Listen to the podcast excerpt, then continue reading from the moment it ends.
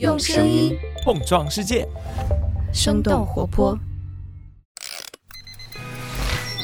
开始以来，欧美不知道你最近在社交媒体。生动早咖啡与你轻松同步日常生活与商业世界。嗨，早上好呀！今天是二零二三年的八月九号，星期三，这里是生动早咖啡，我是来自生动活泼的梦一，几条商业科技轻解读，和你打开全新的一天。上个月，唯品会一点二亿租楼给员工住的新闻冲上了微博热搜，有广州的网友晒出了自己一室一厅的员工宿舍。相比于同一区域一千五到三千之间的租金，公司内部的每月租金仅在三百元左右。有报道还指出，唯品会此前已经以市价一折的方式，向广州、上海的员工提供了接近四百套的公寓。一说起电商，很多时候人们想到的都是淘宝或者是京东，唯品会是一个相当低调的存在。这家成立于二零零八年的公司，二零一二年的时候在美国纽交所上市之后，一路快跑。两年之后，他们的市值曾经接近一百亿美元，是当时新浪和搜狐的两倍多，当当的七倍。不过后来，天猫等等平台快速发展，以及拼多多的迅速崛起，拉低了唯品会的存在感。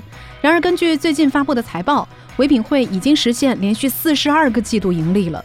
那么，唯品会是靠什么在激烈的电商大战当中生存下来的，甚至还活得不错呢？我们今天的精解读就与此相关。在这之前，我们先来关注几条简短的商业科技动态。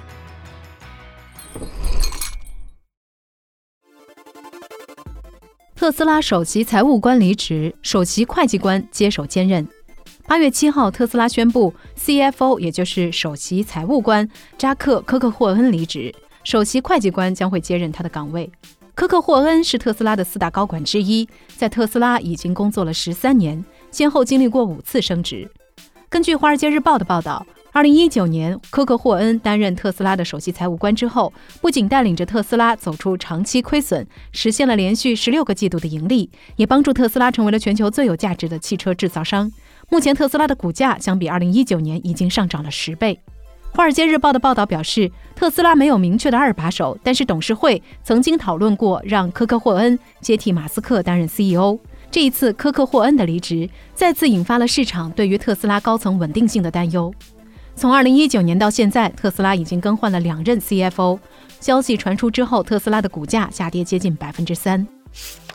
抖音生活服务波动增长，上半年支付交易总额超过一千亿元。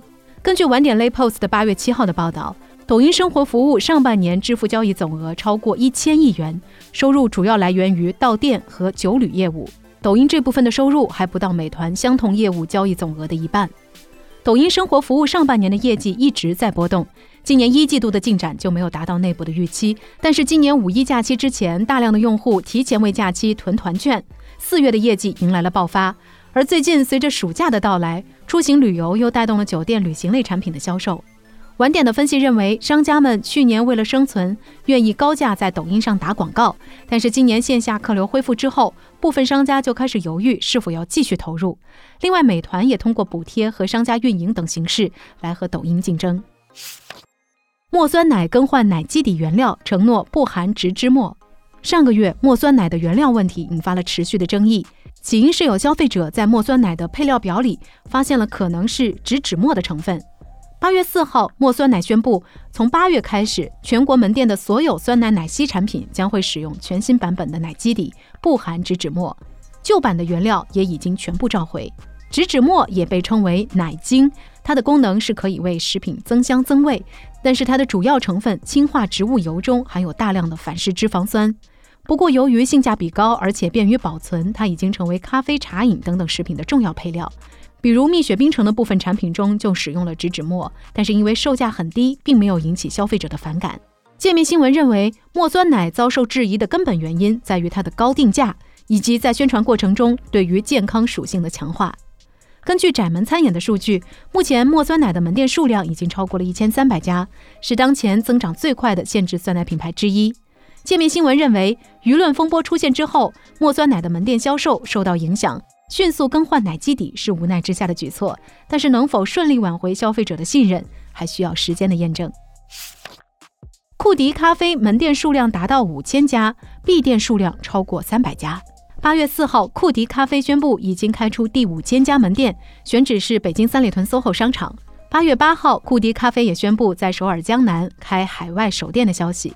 瑞幸咖啡的创始人陆正耀在财务造假风波之后离开了瑞幸，创立了库迪咖啡。去年十月，库迪咖啡在福州开出了首家门店，随后推出全联营的加盟模式，门店数量开始高速扩展。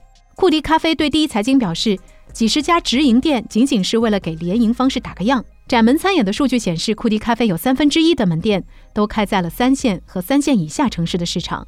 同时，库迪咖啡关店的速度也很快，目前库迪闭店数量已经超过了三百家，平均每半天就会关闭一家门店。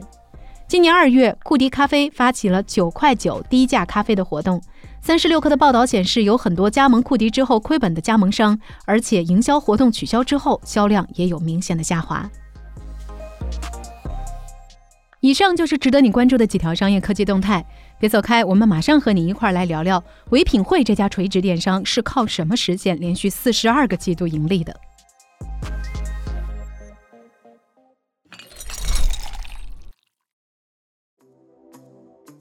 欢迎来到今天的新解读。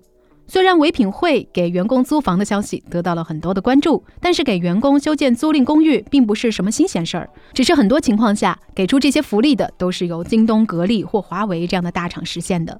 不过，唯品会也有自己的底气，那就是从二零一二年的第三季度开始，唯品会已经连续四十二个季度，也就是接近十一年持续盈利了。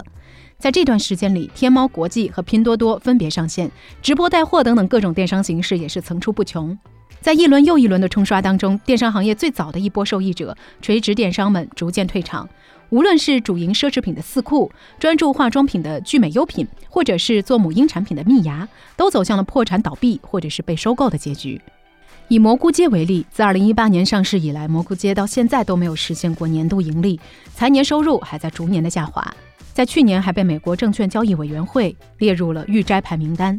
而另一个玩家聚美优品已经在二零二零年在纽交所退市了。和曾经一起出道的垂直电商们相比，唯品会不仅幸存了下来，而且还活得相当不错。截止到去年年末，唯品会的注册会员和累计客户都超过了两亿人，收入达到了一千零三十一亿元，是同期京东的百分之十，而净利润更是京东的百分之六十，创下了历史新高。和大厂们动不动几十万的员工规模相比，唯品会披露的总员工数量不足七千人，可见他们人均创造的收入相当可观。那么，取得这些成绩的唯品会都做对了什么呢？方式之一，主营品类避开了补贴重灾区。服装是唯品会的核心品类，占据了这家公司收入的一半以上。服装行业本身也有着品牌高度分散、产品生命周期短的特点。如果新款上线之后销售数据不好，这些产品就会被迅速的处理掉，这让服装行业在上一季度的尾货之外，还能够向唯品会提供比较新款的商品。不少的品牌方也乐于成为唯品会的货源，因为这样既能够快速的清理库存，还不用担心自己的品牌形象受到降价甩卖的影响。产品在唯品会上的热销，还能够为自家品牌引流。对于唯品会来说，服装也带来了不小的优势。首先，高度分散的行业特点凸显了唯品会作为渠道商的价值。以自营为主的唯品会会帮助消费者先进行一轮商品的初筛和信息的背书，让用户感受到渠道商所带来的购物品质上的提升。另外，由于服装行业缺少具备垄断实力的品牌商，唯品会就具备了更好的议价能力。相比之下，以美妆特卖起家的聚美优品就会经常受困于大品牌的话语权以及并不充分的货源。最后，服装模糊的价格体系也让它不太会被当成补贴引流的标的，这就让唯品会能够逃过低价战。反观大部分常年亏损甚至是倒闭的垂直电商们，很多情况下正是因为他们没有足够的资金实力和巨头们来打补贴战。方式之二，用特卖模式维护稳固的基本盘。在特卖模式之下，唯品会能够以低廉的价格买断品牌的存货，再销售给消费者，并且从中赚取差价。这种模式也可以理解成为线上的奥特莱斯。不过，在低价之外，唯品会还有超过一千人的电商买手团队。这些买手大多来自线下时尚或者是百货行业，他们了解品牌的风格以及供应的情况，并且也有能力拿到物美价廉的货源。一些服装品牌还愿意为唯品会提供定制专供款的产品。所以从这个角度上来说，唯品会又是有正品保证，而且价格合理的买手店，这也让他在吸引追求低价的客户同时，还拥有了一批中产用户。在价格品牌优势之外，特卖模式还有限时的特点。除了当天限定这种常规模式之外，一天之中还有几次提供折上折价格的特卖会，每一次也都有时间的限制。这种和时间绑定的营销方式，能够显著地增强消费者购买的欲望，形成消费粘性。在复购率上，唯品会的用户也有着相当亮眼的数据。根据官方的信息，去年有接近九成的活跃用户都有复购行为，百分之九十八的订单来自于复购用户。会员是唯品会的另一个中坚力量。去年他们超级 VIP 的活跃用户同比增长百分之十五，达到了六百七十万。他们也贡献了超过四成的线上成交额。方式之三，保证多渠道获客。二零一七年，京东和腾讯以总计八点六亿美元正式入股唯品会，分别持股百分之七和百分之五点五。和巨头们的深度战略合作，除了能够带来技术等等基础设施上的支持，还有流量。用户可以在微信钱包和京东 App 的界面上找到唯品会的入口，这就帮助唯品会用比较低的成本坐上了流量的头等舱，并且获取更多的客户社交数据。在合作的三年时间里，唯品会就有百分之四十四的流量来自微信小程序。另外，唯品会的赞助还频繁地出现在了腾讯制作的剧集中。在二零二零年末，热播剧集的前十名当中，有九部都出现了唯品会的广告。另外，唯品会通过开线下店和收购奥特莱斯的方式，吸引更多的潜在消费者。二零一九年，唯品会收购了在二三线城市拥有大量客户群的杉杉奥特莱斯，还在部分地区的奥莱推出名品买手店。专供 Gucci、Prada 等等品牌的商品。同时，唯品会还把线下门店开进了商场。除了增加品牌曝光度，线下店还为品牌方提供了更多的渠道选择。唯品会也能够进一步的完善自己的特卖体系。不过，唯品会目前大约百分之九十七的净收入还是来自在线零售，线下门店所带来的交易量仍然比较有限。方式之四：成本管理和控制规模。除了不断的迭代优化，唯品会自我纠错的能力对它的发展也非常重要。在资金充足而且业务增长迅速的情况下，公司也想过发力电商、物流、金融三大业务，开始自建物流、品骏快递，入股美妆特卖电商乐蜂网，以及发展唯品花信贷服务。但是业务的扩张给公司的成本带来了巨大的压力，净利润增速在几年之间下降了百分之二十五左右。二零一八年，唯品会决定重新聚焦特卖行业和服装优势品类，果断关停了乐蜂网，并且从经营自有配送服务改为和顺丰合作。严格的成本管理还覆盖了营销、仓储等等多个方面。此前，唯品会曾经通过赞助《乘风破浪的姐姐》《三十而已》等等热门影视综艺，刷足了存在感。不过，由于转化效果有限，唯品会在去年将营销费用大幅削减了百分之四十四，其中广告费几乎砍半。在仓储方面，唯品会把先采购库存再销售的做法，改为了顾客下单之后再通知供应商将商品运到仓库的模式。这种做法也很好的适应了唯品会闪购的营销方式，也帮助他砍掉了巨大的仓储成本。不过，小而美的唯品会也在面临着挑战。去年，唯品会的活跃客户数量出现了接近百分之十的下降，尤其是零零后这样年轻的消费者并不熟悉唯品会。不过，更大的挑战还是来自于大型的综合电商。为了争取下沉用户和增强存量用户的粘性，电商巨头们在今年都重新拿出了低价策略。无论是购物节、百亿补贴，还是线上折扣店，最终都会让暂时岁月静好的唯品会卷起来。未来的唯品会是否还能继续找到生存之道，还有待持续的观察。